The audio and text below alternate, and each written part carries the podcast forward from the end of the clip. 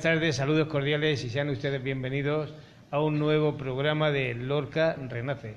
Y recuerden, somos la Resistencia y sintonizan KW 77 y la Jungla Radio.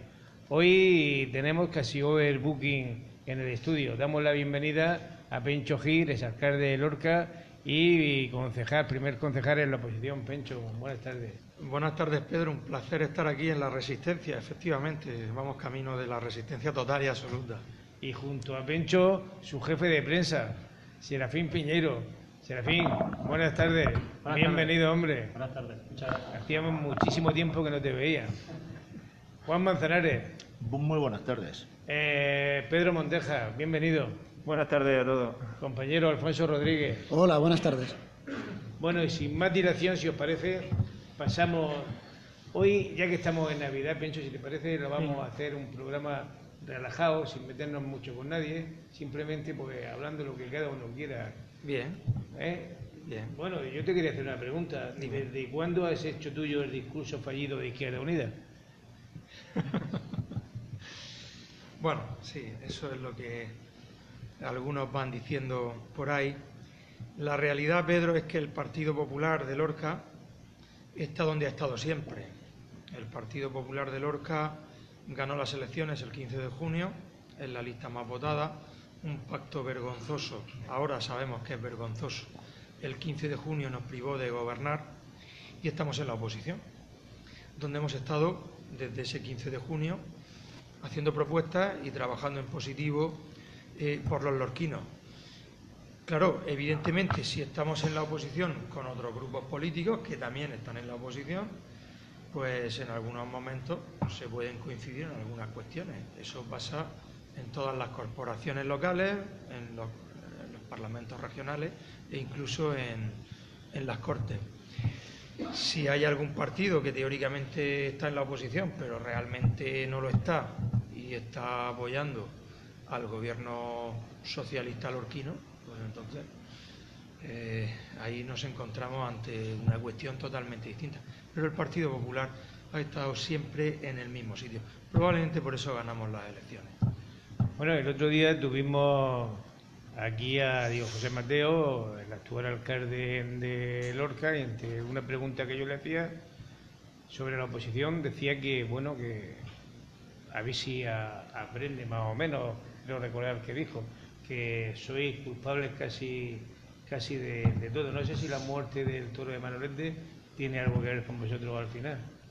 Bueno, él, la verdad es que me- si hizo ese comentario me parece patético porque cuando uno gobierna tiene que asumir que los aciertos son suyos, los errores y las equivocaciones y las negligencias también son suyas. Lo de echarle la culpa a la oposición no funciona. Él debería estar en la oposición, pero debido a ese pacto tuvo la oportunidad de gobernar y lo que no es normal es que en, en prácticamente eh, no llega a dos años de gobierno, pues las cuentas municipales estén boca abajo, el ayuntamiento al borde de una situación económica mala, comprometida, Limusa en situación de rescate y un superávit de 6 millones y medio de euros y una tesorería de 12 millones de euros a punto de dilapidación en cuestiones tan importantes eh, como gastarse 800.000 euros en coche eléctrico, que por cierto lo sacaron con el apoyo de Vox, por ejemplo,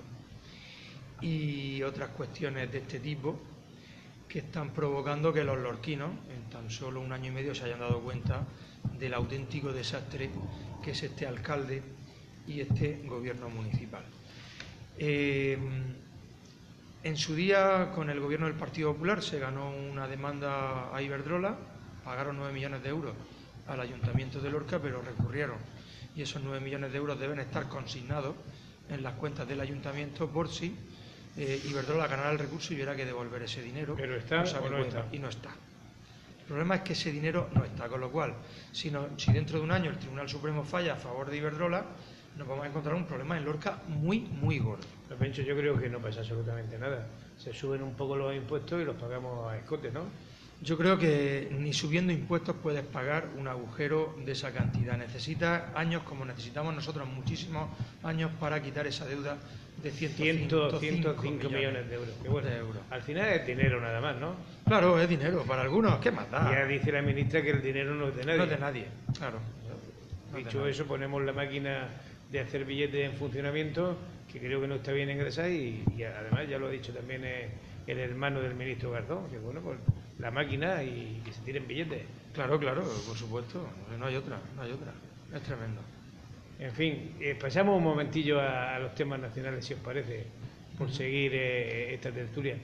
Por cierto, compañeros, ya sabéis que en el programa, cuando queráis hacerle vosotros alguna pregunta, pues simplemente interrumpís, Sí, podéis sí. hablar, no estar aquí de convidados de, de piedra. ¿Qué mal se está gestionando el tema de la pandemia por parte del gobierno central? El tema de la pandemia se está gestionando muy mal y ya son más de 70.000 los españoles que hemos perdido. En- no ha pasado todavía un año y evidentemente hay un gobierno que dio palos de ciego cuando nos confinó a todos y un gobierno que ahora ha derivado toda la responsabilidad a las comunidades autónomas, se ha quitado de en medio y que tiene otras prioridades como la ley educativa, como la eutanasia, pronto le tocará al aborto y cuestiones puramente ideológicas, mientras que efectivamente son muchos los españoles que han muerto, que siguen muriendo, que se siguen contagiando. Y efectivamente, bueno, lo dicen los indicadores y los estudios que se han hecho a nivel internacional, que España es el país o uno de los países que peor ha gestionado la pandemia con mucha diferencia. Bueno, Pencho, ¿tú por qué crees que, que los españoles, yo, es que cada día me sorprendo más? Y ya tengo una edad en que no me tendría que, que sorprender. Pero es que cada vez que sale esta gente a los medios, dice, pero bueno, ¿de qué estamos hablando aquí? ¿Qué pasa con los españoles? Que nos encogemos de hombros y parece que no pasa nada. Que era precisamente lo que hacían los venezolanos. Bueno, Venezuela aquí, que somos una potencia, aquí, ¿qué va a ocurrir? Pues ahí está lo que está ocurriendo. Hombre, lo que está pasando en España es preocupante.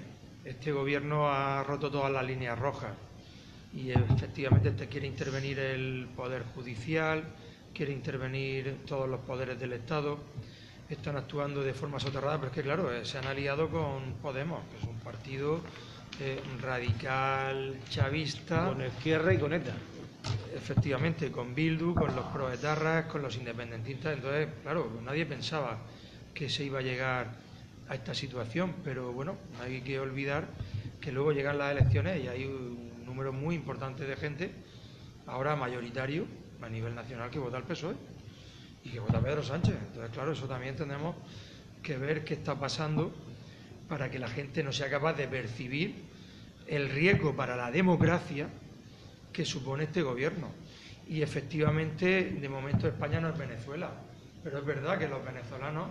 Yo he hablado con un, hay un venezolano en Lorca, que además es simpatizante del Partido Popular, que lo conoceréis, que se exilió aquí, que su madre y su padre siguen allí, y a mí me, me lo ha explicado personalmente en muchas ocasiones que han ido a visitarnos al grupo municipal, que aquí él ve que está pasando exactamente lo mismo, que era impensable que pasara en Venezuela lo que finalmente pasó, y aquí pues él dice que está viendo las mismas cosas. A mí eso personalmente me preocupa mucho. Es verdad que nuestro sistema democrático es sólido y que estamos en Europa, donde es inconcebible tipo de Y el de conductas, pero Venezuela también era sólido en su momento. era sólido.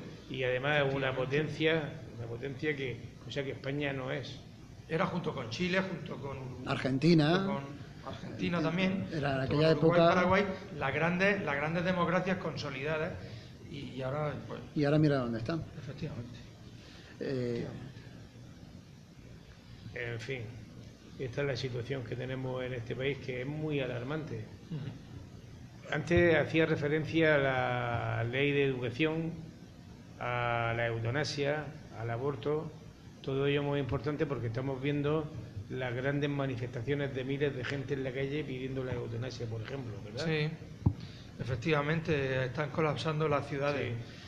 Eh, La gente ahora tiene otras preocupaciones. La gente tiene la preocupación de no perder a familiares queridos por culpa de la pandemia, de no perder su empleo, de no perder su negocio, su empresa, su pensión. Esa es la preocupación de la gente. La preocupación de la gente no es la eutanasia, que que aparte, bueno, ahí evidentemente regula sobre todo los cuidados paliativos, porque lo más importante es la vida. Pero aquí es que no sé qué obsesión tiene la izquierda con el tema de la muerte. El otro día lo decía un contertulio, en la COPE, lo oía, no recuerdo cuál de ellos.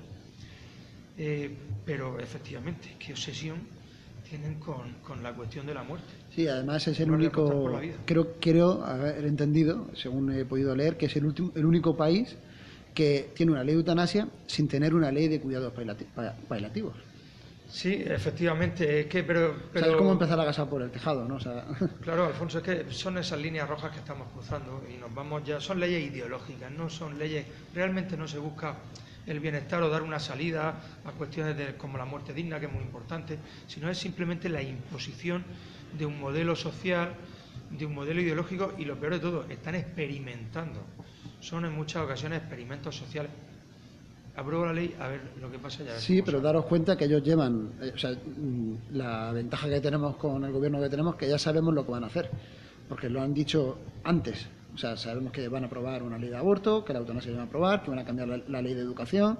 O sea, todo eso ya lo sabíamos. Ellos llevan una hoja de ruta bien escrita y ahora deber nuestro es eh, advertir a la gente de las consecuencias de eso.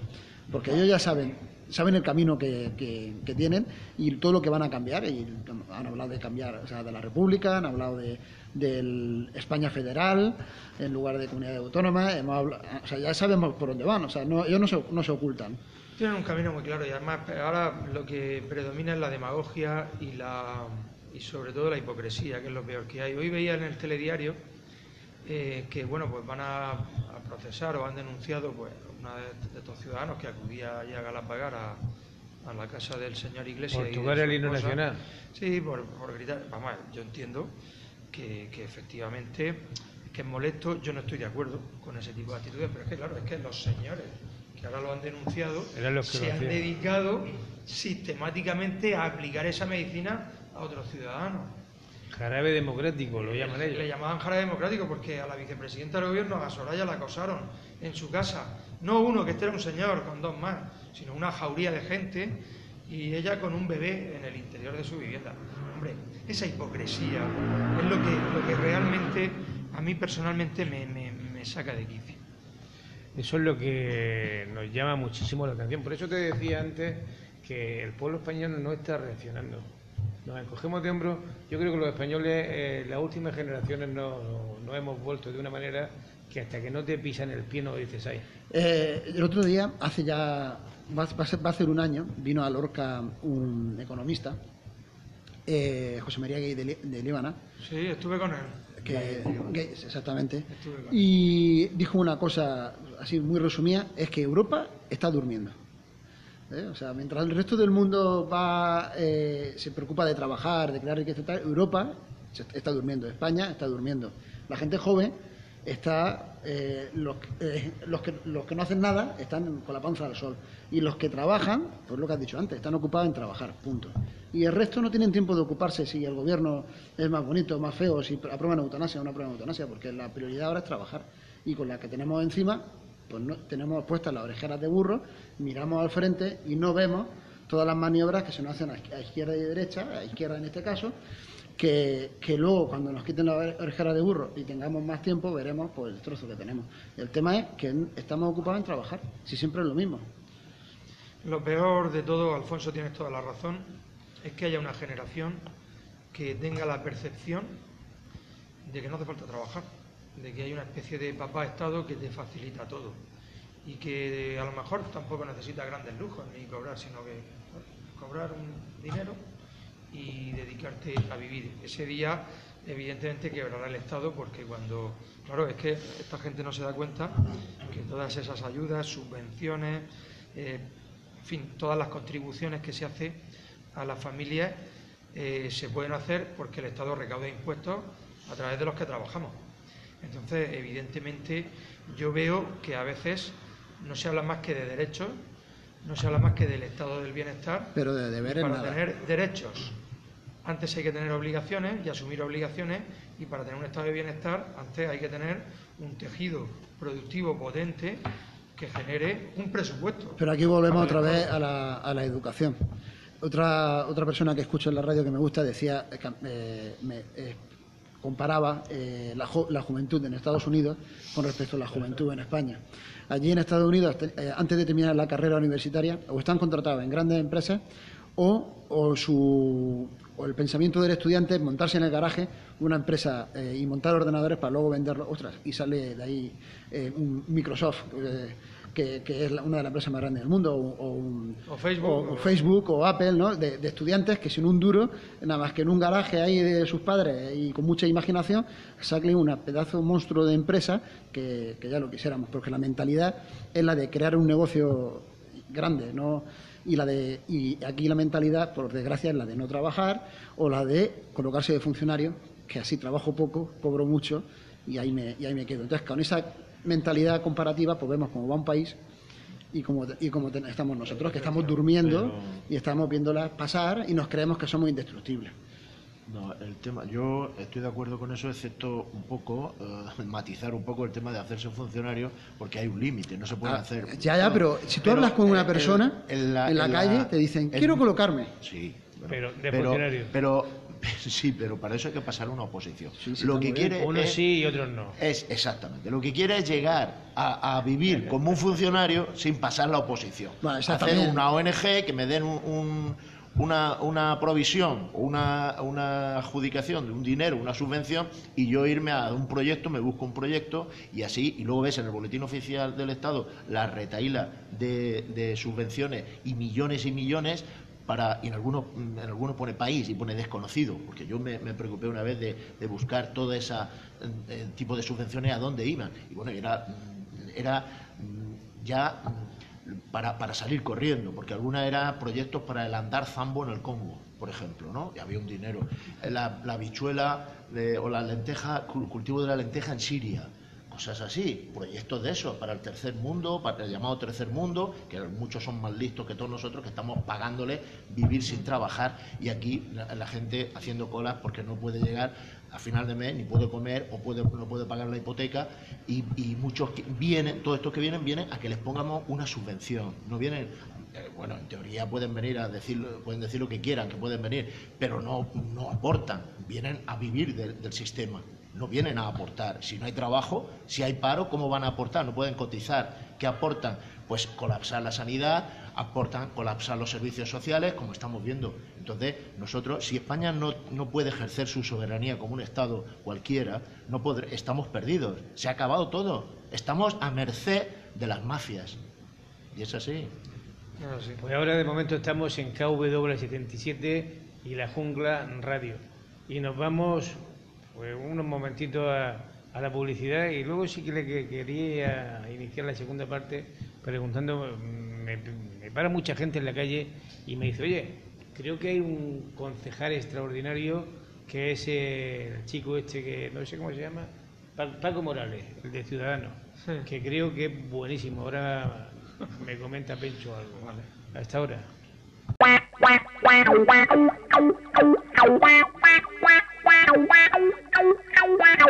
Escucha KW77.es. Tu emisora en Internet. Compra en Lorca. Renuévate. Me encanta, te queda genial. He encontrado lo que buscaba. Come en Lorca, saboréala. Mmm.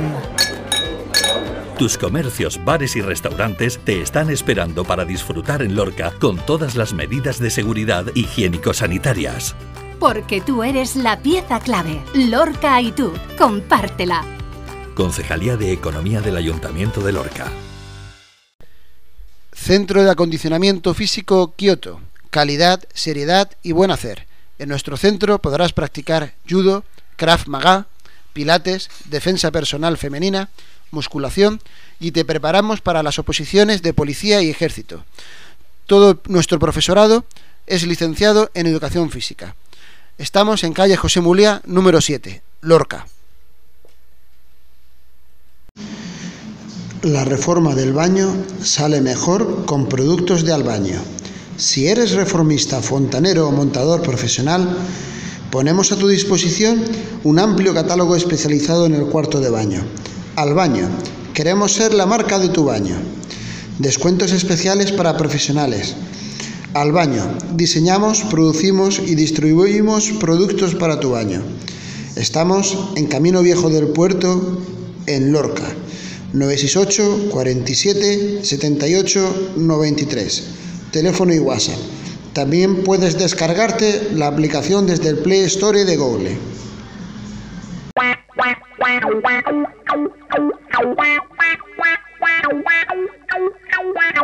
Escucha KW77.es. Tu emisora en Internet. Bien, después de estos minutos de publi- publicidad sintonizan, o siguen sintonizando, mejor dicho, KW77 y la Jungla Radio. Y recuérdenlo, somos la resistencia. Escúchenlo bien porque seguramente seremos los que transmitirán desde Andorra o desde Portugal cuando esto se ponga conflictivo. Pencho, estábamos hablando antes de, de un concejal que a, mí me preguntan mucho, que además creo que lo hace muy bien eh, eh, en el zigzag de- en Murcia. Bueno, yo la verdad es que no tengo mucho que deciros porque al final a este concejal en Lorca, ¿quién, quién lo conoce? Pero, pero es el que manda. ¿Quién lo ve? Bueno, es el que en su día efectivamente pues, posibilitó que se formara un gobierno de perdedores en nuestra ciudad, pero desde ese día desapareció en algunos momentos Con dos sueldos. notables. Con dos sueldos, la- Pencho, que no se te olvide. Sí, bueno, sí, sí, tiene su retribución del ayuntamiento. Y un complemento. Un complemento con lo cual cobra el 100% realmente, Claro. cobra el 100%, aunque también mantiene su trabajo, según creo, pero ya te digo, no le sigo la pista a este miembro de la corporación. Bueno, pues esto, esto es lo que pasa al fin y al cabo. Y claro, la gente dice, pero bueno, ¿cómo es posible que se aguante esto? ¿Cómo es posible que un concejal de este tipo esté en el ayuntamiento? Pero esto, ¿qué pasa aquí? Y bueno, pues los ciudadanos aquí seguimos. Bueno, creo que hay 2.100.000 euros para el arreglo de una carretera, ¿no? Sí, la carretera del Mesillo lo ha aprobado hoy el Consejo de Gobierno, o lo aprueba mañana, creo que es miércoles. No, se ha aprobado hoy. Lo ha aprobado hoy el Consejo de Gobierno y es la carretera que une, que une Aguaderas con Campo López. Tú, Pedro, la conoces Sí. muy bien, te has recorrido todo este municipio y era muy necesaria esa inversión. Es verdad que la hace la comunidad autónoma, la hace nuestro presidente Fernando López Mira, gobierno del Partido Popular, hay que decirlo. Y es verdad que hubo una larga batalla para obtener los terrenos. Yo personalmente negocié con los propietarios, que eran los condes de San Julián, pero no hubo manera de llegar a un acuerdo y finalmente pues se ha optado por la expropiación y se va a construir esa carretera que tanta falta hace. Pues ya era hora porque la, verdad es que hacía muchísima falta, estaba hecha polvo, ya son muchísimos años de teniendo e- esa carretera. Bueno, yo creo que, que una buena noticia, ¿no, compañero? Pues sí. Eh, bueno, esa carretera he ido yo en bicicleta hasta Punta de Carnegre y me he caído también en, en algunas curvas. Pero la verdad es que es estrecha, eh, tiene muchas curvas, Muchas que curvas. bueno, el tema de enderezar las curvas, pues no sé, tendrán que, digo yo que será ampliarla y comerle terreno a, a la montaña. A la montaña, claro. Claro. Se va a ampliar la plataforma, se eliminan curvas, se va a quedar muy bien. Y hay que tener en cuenta que la gran mayoría de vecinos de Ramonete y de Morata utilizan esa carretera para venir a, Claro. a Lorca. Porque, hombre, hay que coger la autovía, hay que pagar el peaje, hay que dar un rodeo. Yo ahí no opino porque a mí las carreteras cuantas más malas me, más me gustan. bueno, las, cur- eres- las curvas y, y las carreteras estas que, que parecen antiguas de antaño, de hace 50 años, a mí me encantan. Por eso Sí, cuando me ya- una ya no- carretera, ya no son operativas. cuando me arreglan una carretera yo me callo no digo nada porque mi opinión no sirve. Tenemos aquí también a Pedro Montejar, que está aquí, que todavía no ha dicho ni mu. Pedro, puedes aprovechar pa- para preguntarle a tu jefe lo que quieras, ¿eh? que tienes los micrófonos abiertos. Yo le pregunto todos los días. La verdad es que muchas gracias por, por darme la palabra. Bueno, la, la verdad es que estoy oyendo todo lo que escucháis. La verdad que da pena, en cierta manera, ver cómo este relativismo moral de la sociedad eh, nos hace llegar a situaciones en que no despertamos.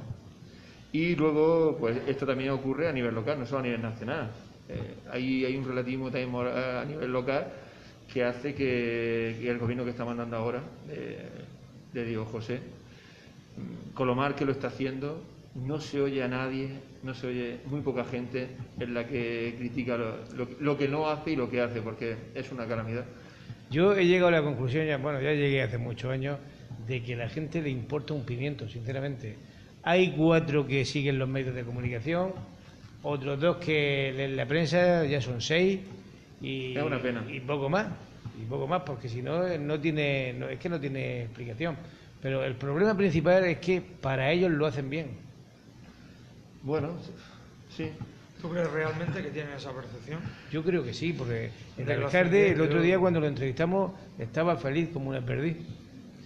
Poco- pocos motivos tiene para, para estar feliz, porque eh, la verdad es que ha perdido la bonificación del IBI, que la teníamos desde tiempo, bueno, pues desde el mismo día que se produjo el terremoto. Eh, no consigue que el AVE, el soterramiento, llegue a nuestra ciudad. Ha perdido los 3 millones de euros para las pedanías de Lorca. Yo creo que su gobierno es un completo fracaso. Yo creo que van a ser cuatro años perdidos para todos los lorquinos. Es un mandato perdido, Pedro. ¿No es el fiel reflejo de lo que está pasando eh, en el Estado, en el, en el gobierno de España? Sí, es Que- Sánchez, es el sanchismo extrapolado a Lorca, A Lorca. y con algunos apoyos sorprendentes, ¿verdad? Bueno, ya. Por si alguien no, no lo ha interpretado, creo que nos referimos a vos, pero bueno, siempre hay un verso suelto en la política, Pencho. Sí, es que no, no termino de, de entenderlo. La verdad es que es una situación que, que a mí me, me ha sorprendido mucho, porque, en fin, eh, que se esté prestando a este gobierno de perdedores el apoyo que los propios, que la propia Izquierda Unida, que los aupó al gobierno, ahora les retira porque se sienten engañados y que venga este partido a auxiliarle. Y lo peor de todo, cuando apoya sus modificaciones presupuestarias, sus ordenanzas fiscales y su política económica, te conviertes en colaborador necesario de esa quiebra de la economía lorquina que hemos eh, comentado anteriormente. Por lo tanto, es que algo que realmente me está me está sorprendiendo y, y, en fin, no me lo esperaba, eh, la verdad. Aunque es verdad que yo reconozco, también te lo digo, Pedro, que cada uno es libre de buscar los amigos o los socios en política. Bueno, yo creo que esto también, Pencho, es un fiel reflejo de lo que no tenía que haber ocurrido en Madrid. ¿eh? Y yo creo que las órdenes que tienen ahora mismo los partidos de Vox a nivel local y a nivel provincial es la guerra contra el Partido Popular. Esa es mi opinión y creo que los tiros van por ahí. Pero vamos a ver, eh, aquí estamos en la oposición. O sea, yo comprendería que si están gobernando y decidan pues tener eh, una política más hostil o, o más contraria, más de debate, pero es que aquí estamos en la oposición. Entonces, llevar esos postulados a apoyar aquí a un gobierno sanchista al que Se- Madrid... es que se puede ser se puede ser muy hostil eh, o sea cualquier partido contra otro se puede ser muy muy hostil sobre todo estando en la oposición. O sea cuando gobierna yo entiendo que tiene unas responsabilidades que a veces te dejan de manos atadas y no se puede hacer todo lo que uno quisiera por no entiendo muy bien por qué porque cuando se quiere también se hace. Pero el en este caso, o sea, es que están haciendo algunos partidos lo contrario de lo que han dicho, porque en el programa electoral de Vox, eh, yo, corrígeme si me equivoco, porque muchas veces eh, los movimientos que se hacen en el ayuntamiento o lo que se vota, eh, los ciudadanos estamos desconectados, ¿no? Porque, por- por- por- porque no estamos allí en el ayuntamiento y no sabemos el funcionamiento interno, solo lo que leemos y, y escuchamos en los medios, pero las ordenanzas fiscales es el momento de, no es el momento de, de solicitar la bajada de- del tipo del tipo del IBI o eh, la- no es el momento de pedir la bajada del sello del coche, son do- dos impuestos directos que cobra el ayuntamiento al ciudadano. ¿Qué otros impuestos cobra el ayuntamiento al ciudadano? Eh, El el, sello IBI, coche, el las sello, tasas. las tasas, El ICIO, el, el impuesto de, de- de de construcciones, construcciones, y obras, el impuesto a actividades económicas, IAE... que se han puesto la medalla, pero que solo, si yo no me equivoco, solo, solo lo pagan las empresas que facturan más de un, Más de millón, un de, euros. Más de un, un millón de euros son 166 millones de pesetas que una tiendecita de barrio vendiendo pipas no lo factura. O sea, lo- solo una, empresa en el polígono grande que factura a nivel nacional, pues a lo mejor llega a eso y le beneficia algo ahí, pero a los pequeños, a- los- porque esa es otra. Yo me siento insultado cuando en la los economistas nos llaman eh, pymes, ¿no? pequeñas y medianas empresas, nos llaman microempresas, como si fuéramos las hormiguillas ahí que nos pueden pi- pisar, porque esto parece que nos quieren pisar cada vez, nos quieren machacar, ¿no? A- a los- a Comparado los con Telefónica o ya, pero es que eso viven en un mundo aparte y sus intereses son otra, o- son, son otros muy distintos. Y las empresas que hemos, el 80% de las empresas que, de las que viven las personas normales no tienen 3.000 empleados, pueden tener 10, 15, 20, 50 o, o- o- o ser autónomo y, no- y estar tú solo, pero esos son los que siempre nos quedamos los últimos y en este caso yo creo que esa votación de era la, que, la pertinente porque ayuntamiento en, su poco que puede hacer pues son esas cuatro cosas las que pueda Mira, las que pueden ayudarnos, Te voy a decir una cosa. Eh, te voy a explicar en dos palabras lo que ha pasado aquí. En el mes de mayo, cuando se hizo el famoso pleno COVID, donde todos los grupos municipales hicimos propuestas, nosotros llevamos el plan Lorca Responde.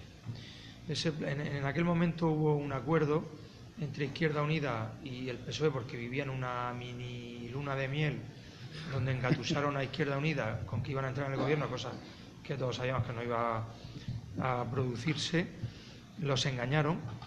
De ahí vienen ahora, de aquellos polvos vienen estos lodos y arrinconaron nuestro plan Lorca Responde. Yo me encontré con la sorpresa de que en el transcurso de la votación, que se fue votando punto por punto, el Partido Popular apoyó la práctica totalidad de las propuestas que hizo Vox, hay muchas coincidencias, excepto dos o tres, pero la batería, y me encontré con que las propuestas nuestras, unas se votaban que no, en algunas sí, la mayoría que no, en algunas había una abstención, y, y aquello me sorprendió mucho. En ese plan Lorca responde, nosotros llamamos medidas de todo tipo, pero sobre todo para el sector de los autónomos, comerciantes, hosteleros, que son los que más están sufriendo y que son el 90% de la Ahí- economía ahí- ahí donde iba, del o sea. municipio. Pues resulta que la gran aportación que han hecho a esas ordenanzas fiscales, por eso nosotros votamos en contra, es, vale, bájase el IAE, empresas que facturan un millón de euros, está bien, y voy a bajarle el IBI a los propietarios de locales. Esas dos medidas las llevábamos nosotros en el plan Lorca Responde. Pero no solo eso, muchas más medidas. Es que se han aprobado esas dos medidas que benefician a propietarios de bajos comerciales y a grandes empresas y se han olvidado del resto de gente. del resto. Y es que está en paro que Entonces tiene su dicen casa. que ¿por qué no la hemos apoyado nosotros? Pues claro que no la hemos apoyado esas ordenanzas. Claro que no, queríamos mucho más. Pero ellos se han conformado con eso. Ahí, ahí donde yo ¿Eh? escribí un artículo en nuestro periódico, en kw77.e, lo podéis leer, eh, los de los de Abascal vot- votando junto con los de Sánchez, eh, que a mí es una tradición, porque, una, vamos, una tradición como la copa de un pino. Y, y- y lo que dicen, las medidas em- empiezan bien, pero es que se han olvidado los, los otros cinco folios que iban en el programa electoral de ellos. Que además, yo en, prema- en plena pandemia leí el, el programa Lorca Responde y me, pare- me pareció, vamos, me pareció estupendo. Ya hay bajada del IBI eh, general para, para Claro, todo. para ayudar. ahora ahí un, un montón de medidas, porque es que es eso, es que el ayuntamiento solo tiene tres o cuatro cositas por- que puede hacer por los empresarios. Y había dinero, es que había dinero. Exactamente. Es que había 12 millones de euros en las cuentas del ayuntamiento que hice yo el arqueo de caja. Y me salieron 14 millones de 800 mil euros. Hombre, había dinero para hacer esto, pero han preferido gastárselo en otras cosas. En, las discotecas, refiero a la discoteca todos sabéis a lo que me refiero. Los juegos de luces que están muy bien, pero hombre, primero ayuda al tejido productivo lorquino y luego ya, si te queda dinero, haz otras cosas. Pero hombre, no gastarse 800.000 euros en coches eléctricos, que se van a gastar. Es un escándalo. Y sobre los coches, ¿no hay eh, posibilidad un ayuntamiento de explorar otra vía de modernizar su parque móvil, como lo son los renting y otros medios de no tener que poner 800.000 euros a tocateja? Porque parece ser que los 800.000 euros para coger tu parque móvil lo tiras, ¿no? Y lo, y lo renuevas nuevo. Sí, prácticamente van a comprar coches eléctricos luego, por ejemplo. Bueno, claro, y al precio que tienen los coches eléctricos. El precio que tienen y, ojo, y la, y la vida útil que tienen. En fin. es que Sí, a ver si hacen los mismos 400 o 500 mil kilómetros que se quejan que tienen los diésel de ahora, ¿no?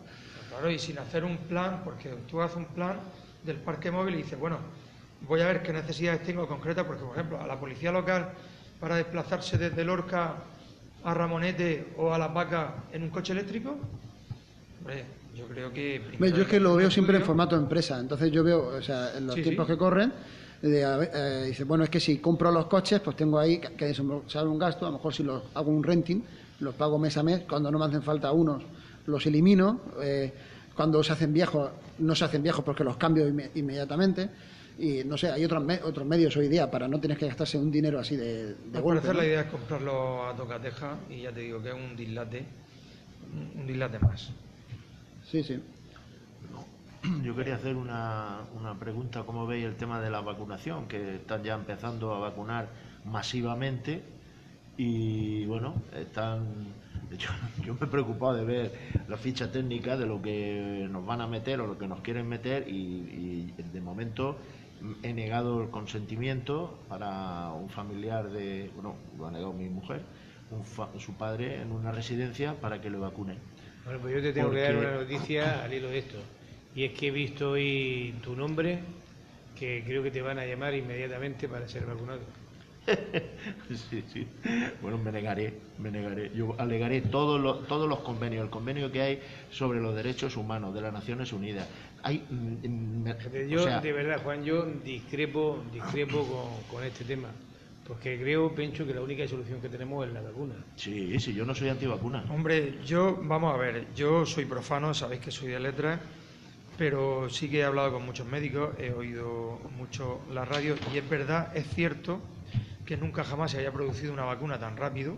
A mí me han dicho los médicos que las vacunas necesitan un periodo de unos cinco años. Pero eran otros tiempos también. Exactamente. No había la cantidad, el aporte de, de dinero que había ahora. Que es un caso de urgencia total. Eso y luego eh, la- oía a un científico que decía que las nuevas técnicas que hay de, en fin, las nuevas tecnologías que permiten sacar vacunas diferentes a la vacuna tradicional, es decir, basadas en otros protocolos. Entonces yo creo que hay que depositar. Y- Ah, no y tenemos otra Yo no, salida. yo no, O yo nos no deposito, vacunamos- yo no deposito la Mañana, masa. por cierto, llegan 500 vacunas Vale. para vacunar a San Diego. Pero fijaros en un detalle Pero, un de momento. todas formas hay una cosa, Juan, que te voy a decir. Hoy lo veía yo también en, en las noticias, que al ritmo que vamos ahora con 3 o 400 mil dosis, No, tardamos por lo menos tres años, Tres años, sí. eh, en vacunar a buena parte de España. Con No, en que, se, en que se produzca la inmunidad de rebaño que De llaman. rebaño. Pero que yo no confío lo más mínimo en un gobierno que nos ha mentido desde el primer día, que es el rey de la mentira. Nos ha dicho, nos ha engañado con todo, con los productos que compraba, con, de China, con los, con los expertos, con todo nos ha engañado. Y, y esto Pero- va a salir bien, yo voy a confiar. Pero es que no hay que confiar en el, en el gobierno. Pero vamos este. a ver, si, que Eh, pero mira, en los laboratorios, eh, Juan. Pero Eh, vamos a ver, los laboratorios vi- es una empresa que vive de un negocio y tiene que hacerse a millonarse con todo esto, que para eso se ha hecho la pandemia. pero es que si vamos a eso, cuando se inventó la penicilina, No, podríamos estar Ese pensando. lo ejemplo mismo. no vale, ¿sabes? porque la penicilina la, invi- la inventó Fleming Sí, bueno. y, y- y por- fue por casualidad, porque... No, pero mira, Juan, aquí tenemos, tenemos varios factores. Está que primero, nu- nunca antes, todo el mundo ha pensado la solución para un mismo problema. Pero cuando ha- hablan de vacuna para el SIDA, pues hay unos pocos investigando sobre eso. Vacuna para Y tal enfermedad. cómo está la vacuna Sí, pero porque unos pocos solo, eh, con un poco de dinero, se eh, han dedicado a investigar Y eso. Y ahora de repente, toda la hu- humanidad ha, ha- ha pensado la, la solución para el problema y sin límite de, de fondos. Y luego la, la vacuna llega desde múltiples puntos, porque está la de Pfizer, está la de Moderna, sí. va a estar la española que se cree que, que se cree que va la del CSIC, con dinero público y todo eso, que va muy lenta Pues mira, porque eran, de, esa, de esa aún me eran- fiaría. Me eran fío 11 mucho personas. más. Eh, el jefe de prensa del Partido Popular, ¿te va a vacunar, Serafín? Bueno, Además tengo claro que, bueno, no sé si, yo, yo, yo sí me vacunaría porque tengo claro que, que hay avances científicos que, lo- que Corroboran que que-. Yo, Sí. tengo, yo tengo claro que sí lo haría. Es más, en- egoístamente puesto a pensar desde un punto de vista comercial puramente si yo o cualquiera de nosotros tuviera una empresa que se dedicara a la investigación científica estaría loco por sacar la primera vacuna eh, y sacarla el primero porque egoístamente es un negocio es decir, el primero que saque la, va- la vacuna, entre comillas, se forra. Esa es la realidad. Aquí lo que hay es una carrera, no precisamente de fondo, sino de velocidad, Exactamente. kilómetros lisos, a ver quién llega el primero y quién la coloca antes. y, luego y- tenemos la ventaja de que tenemos a los americanos primero y a los ingleses sea. que los pero eso podemos no es ninguna vigilar. ventaja. Pero, eh, para mí eso no es ninguna ventaja. Sí, hombre, Eso porque los son- tenemos bajo, bajo observación, por favor, hombre. Pero si os podría explicar montones de casos donde la salud de la gente ha sido lo último y lo primero ha sido el negocio. Yo, yo solo quiero, si pueden, que, entren en, el- en la ficha técnica de lo que lleva esa vacuna, que es el producto Comirnati, Comirnati, acabado en Y. Y, yo, de leer esa ficha técnica, sale que contiene, primero, que está en fase de ensayo, no sabemos nada, no es una vacuna, es que está en fase de ensayo, no es vacuna. Claro, o sea, es que el error ver, es Juan, creerte que te ponen una vacuna. Porque no había ocurrido Pues un caso no me, no, similar me, no me llames vacuna, este. que la vacuna tiene que seguir un proceso de ensayo. Vamos no vale. ver, Al final ha dicho Pencho una cosa que está muy clara. Aquí somos todos de letras. ¿Somos todos qué? De letras. Ah, de letras. Bueno, vale, yo soy de letras, pero también como, la- como la- la- la- el contenido, la especificidad de, de un producto eh, químico eh, o médico lleva un- unos contenidos con- y son letras, pues contiene ARN mensajero que codifica la proteína de la espícula. Y Pero ¿sabes lo que es la espícula? yo no, pero es igual, pero modifica una proteína. Pero modifica una proteína. Ojo, y, y que y no hay ensayos, no se sabe cómo va a actuar en nosotros. Primero, el virus lleva, ha sido mm, manipulado artificialmente y lleva unos trozos de cadena de ADN de- del virus del SIDA. O sea, lleva unos trozos del virus del SIDA. En una, en una, ha sido insertado a propósito. Luego, este producto en la ficha técnica, ¿eh? o sea, que, que- que está en la comunidad, en, en el, en el portal de sanidad de la Comunidad Autónoma de Murcia, podemos acceder, porque yo he accedido y me la he bajado, son 34 páginas. Pero, en resumen, tiene, produce reacciones, ansiedad, vaso, mm, vasovagales, síncope. Se desconoce la protección que tendrá. No hay estudios de interacción con otras vacunas. No sabemos cómo va a reaccionar con otras vacunas. Hay que ponerse dos dosis. Y, y- y el gobierno ha dicho, te pondrán la que te toque. O sea, que te pueden poner una primera dosis de una y otra segunda de otra, que entonces no, hay- no sabemos cómo va a reaccionar. Se van a producir muertes, ¿eh? Seguro. No hay estudios con mayores de 65. En, en los estudios que pone, de mayores de 16 hasta, hasta 56. Y luego, mayores de 56, mil y pico personas. Pero mayores de 80 no te dice nada. Sí, Pero bueno, sí. mira, esto tiene sus ventajas también. Tiene Nosotros un, te- espera, tenemos- que- sí. Tiene un 4,7% de efectos secundarios. Hay mutaciones del virus, pero sí, pero, o sea, que esto que es una, una general, genérica para todo.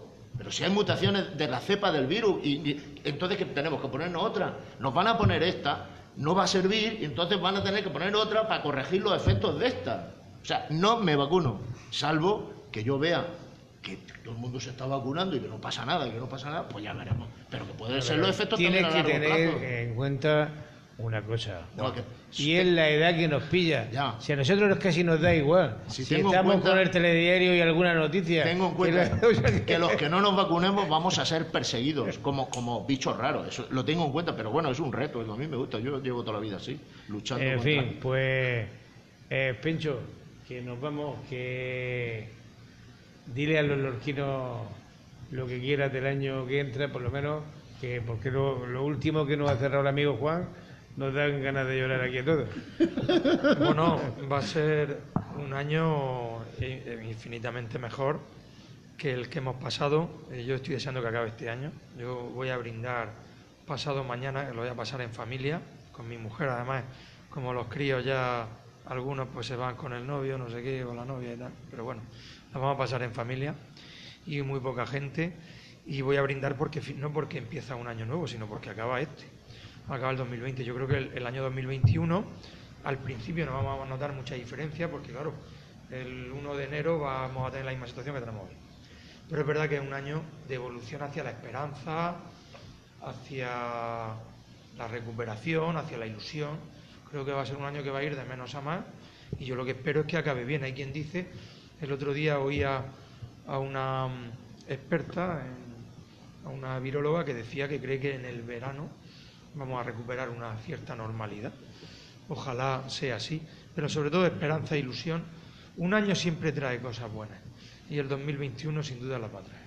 Bueno, que sea así, sobre todo, hombre, ah, para toda España, pero para los que nos Si trajera un cambio de gobierno, Pedro, ya sería, ya sería la locura. Pues mira, se lo pediremos a, los hacer- Reyes Magos. Hay que hacer otra moción de censura para eso. Señor- ya, ya ha avisado Santiago Abascal, ¿eh? Sí, Eh, igual, señoras y señores, pues que sean ustedes muy felices. Gracias por escucharnos y recuerden que esto es La Resistencia, KW77 y La Jungla. Gracias, Pencho, por estar aquí. Gracias a vosotros, es un placer despedir el año con vosotros. Serafín Piñero, Muchas gracias por estar aquí. Muchas gracias a vosotros por invitarnos. Juan Manzanares. Eh, muchas gracias. Compañero. Yo, feliz año a, a todos nuestros oyentes y escuchantes.